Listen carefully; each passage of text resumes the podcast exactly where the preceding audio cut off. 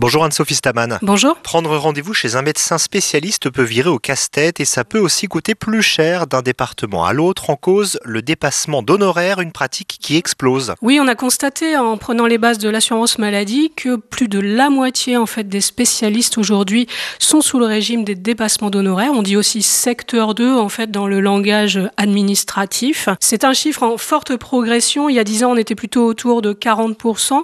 Alors le dépassement d'honoraires, c'est juste qu'on paye plus plus que le tarif de l'assurance maladie, qui permet aux médecins en fait d'avoir des revenus plus importants. Le problème, c'est que bah, ça, ça, pose un problème d'accès aux soins, euh, voire de renoncement aux soins pour certaines personnes qui n'auraient pas de bonnes complémentaires santé. Et on connaît la spécialité qui pratique le plus ce dépassement d'honoraires? Alors si on regarde euh, la consultation, en fait, euh, on constate que le, le, les spécialités qui sont le plus sous ce régime tarifaire, c'est les ophtalmologues et les gynécologues.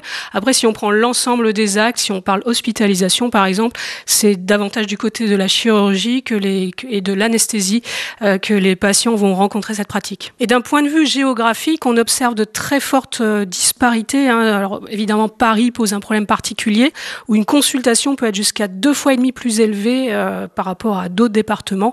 On en observe ça également dans les grandes agglomérations, généralement à Lyon, Lille, Bordeaux et historiquement le pourtour méditerranéen. Bon à savoir, il y a un dispositif qui s'appelle Optam, il encadre justement les dépassements d'honoraires et il permet aussi un remboursement plus important. Oui, et c'est un dispositif qui est assez peu connu et pour cause, en fait, à la base, c'est un accord entre l'assurance maladie et les syndicats de spécialistes, euh, effectivement avec euh, l'objectif de modérer euh, les volumes de dépassement, mais c'est assez peu connu du grand public.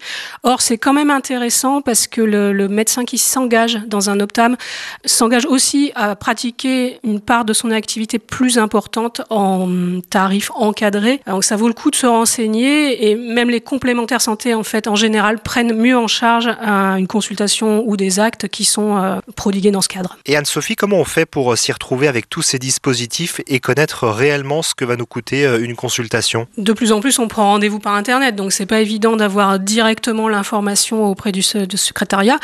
Euh, alors si vous n'avez pas trouvé l'information sur Doctolib par exemple, euh, la référence ça va être en fait l'annuaire santé de, de l'assurance maladie qui est assez complet, qui va donner les tarifs les plus courants du médecin, à condition d'avoir bien son nom évidemment. Et après, une fois sur place, évidemment, les honoraires doivent être affichés en salle d'attente, mais c'est un peu tard.